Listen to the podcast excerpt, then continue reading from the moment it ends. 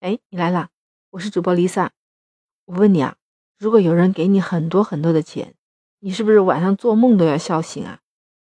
那真的是，现在就有人花重金，他是重赏之下，希望有人帮他找到凶手。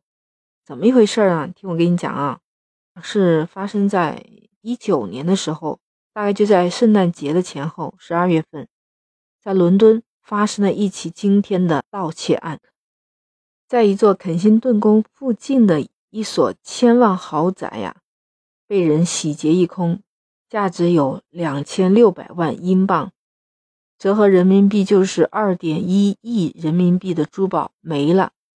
在这件事情之前，英国从来没有这么大金额的失窃案件。可是三年过后了啊，这个案件的四名主犯中只有三个人落网了，还有一名始终都没有抓到，而且丢失的那些珠宝啊，基本上很多都还没有找到。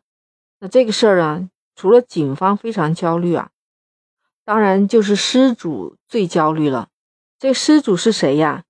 那就是豪气冲天的、身价超过了二十亿英镑的 F 一集团的继承人塔马拉。坐不住了，就是星期天啊，他在社交媒体上就发了帖子，他告诉了自己的四十六万粉丝，他说什么？他已经等了太久了，现在只想用常规的手段夺回他那些被盗的一些财产。在这么长的时间过去以后啊，除了一副耳环，其他丢掉的东西再也没有被找到过，所以他开始模仿电影《赎金》里面这些。悬赏，其实我们古代不是也有啊？重赏之下必有勇夫嘛。谁能够提供有用的信息，帮助警方找回来失掉的东西？提供信息的人呢，可以获得丢失物品价值的百分之二十五作为奖励啊。这个盗窃案涉及的金额，你知道高达两千六百万英镑，百分之二十五的话。相当于提供信息的人最多可以拿到多少？六百万哦，英镑，报酬真的很可观吧？而且还说，任何能够提供在逃那位犯罪分子叫伍科维奇的人呐，只要提供这个信息给到警方，塔马拉还会额外支付二十五万英镑。金钱的力量，就看看真的能不能找到能帮他破案的人吧，找到他的失误。其实啊，他有时候也说，因为一种深深不安，他始终不舒服，所以啊，他希望这件事情能够画上一个句号，早一点破案。都说那四个团伙呀，其实是比任何人都熟悉伦敦的每一位富豪，他们都是训练有素、经验丰富的。在一九年的那个冬天啊，有三组富豪家庭先后也遭到他们的洗劫。所以塔马拉是最后的一位，但是也是损失最为惨重的。圣诞节前一周，塔马拉一家去度假，所以这四个人里应外合，绕过了当天值班的三名警卫，成功的就进到了他们的豪宅。他们就躲在那个花园儿童游戏台的那个后面，然后呢，找准时机给窗户开一个小洞，一个一个的溜了进去。塔马拉曾经多次用这个豪宅和自己一起上电视。尽管啊，这个房子结构比较复杂，地上四层，地下两层，总共有五十七间房。但是只要愿意花时间去研究这个节目啊，其实也不难掌握房子的结构。这四位盗贼当然是做足了功课的。你想想，他洗劫了每一个房间，把十四点五万英镑的现金。和四百五十件珍贵的珠宝全部都拿走了呀！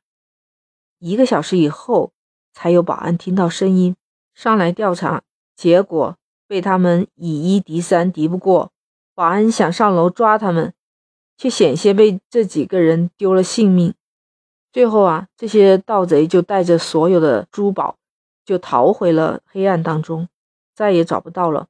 所以到现在也只抓到了那三个人。关键是珠宝首饰都没有找到，说明他们是惯犯，他们有一定的销赃渠道。没用多久啊，塔马拉的名贵珠宝全部流到了英国的外面。有一些黄金首饰品就是被融化，重新塑造，很难再找到了。而且啊，每个盗贼身份是伪造的嘛，他们可以用假身份证到其他的国家，比如说欧洲啊什么地方。那个武科维奇啊，就是在逃犯，其实过着相当富足的生活呀。只不过呢，他不在英国境内，他遵纪守法，维持着好好的公民形象。除非他某一天呢按耐不住，选择了自己曝光自己，所以包括警方在内很难知道他躲在哪个地方，只知道他不在境内，比较难以抓他。塔马拉说：“我的生活再也回不去了。”想到这些啊，真的让人恶心。现在我已经知道他们长什么样子，从某种程度上来讲啊，挺让人害怕的。他没有办法再回到以前的生活了。他设想出了许多种不同的场景，一想到还有一个人没有被抓住，他就非常的难受，就是不寒而栗的这种。他所有丢失的那些珠宝中啊，其实有很多有很强的纪念意义的。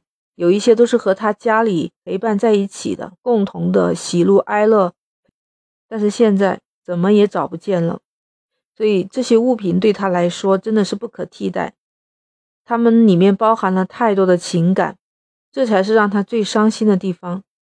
所以啊，塔马拉才出了这个悬赏的办法，他想快一点结案，重回到自己宁静的生活。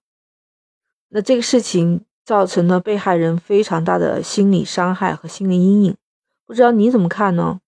感谢你走进离奇怪论，我们聊的就是奇怪的事儿。